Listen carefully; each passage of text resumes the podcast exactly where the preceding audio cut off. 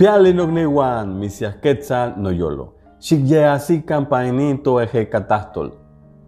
Hoy quiero compartirte palabras nacidas del corazón, palabras medicina, palabras que van a transformar tu vida si las decretas.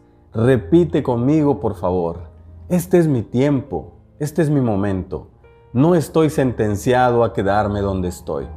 He permitido que las excusas me detengan durante mucho tiempo, pero hoy daré pasos de fe para perseguir nuevas oportunidades, para explorar nuevos pasatiempos, para romper malos hábitos, para deshacerme de ideas erróneas.